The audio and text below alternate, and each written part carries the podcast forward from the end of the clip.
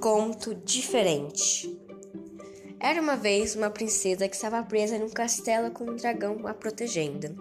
Isso poderia ser salva por um príncipe, mas ela esperou por anos e nada do príncipe aparecer.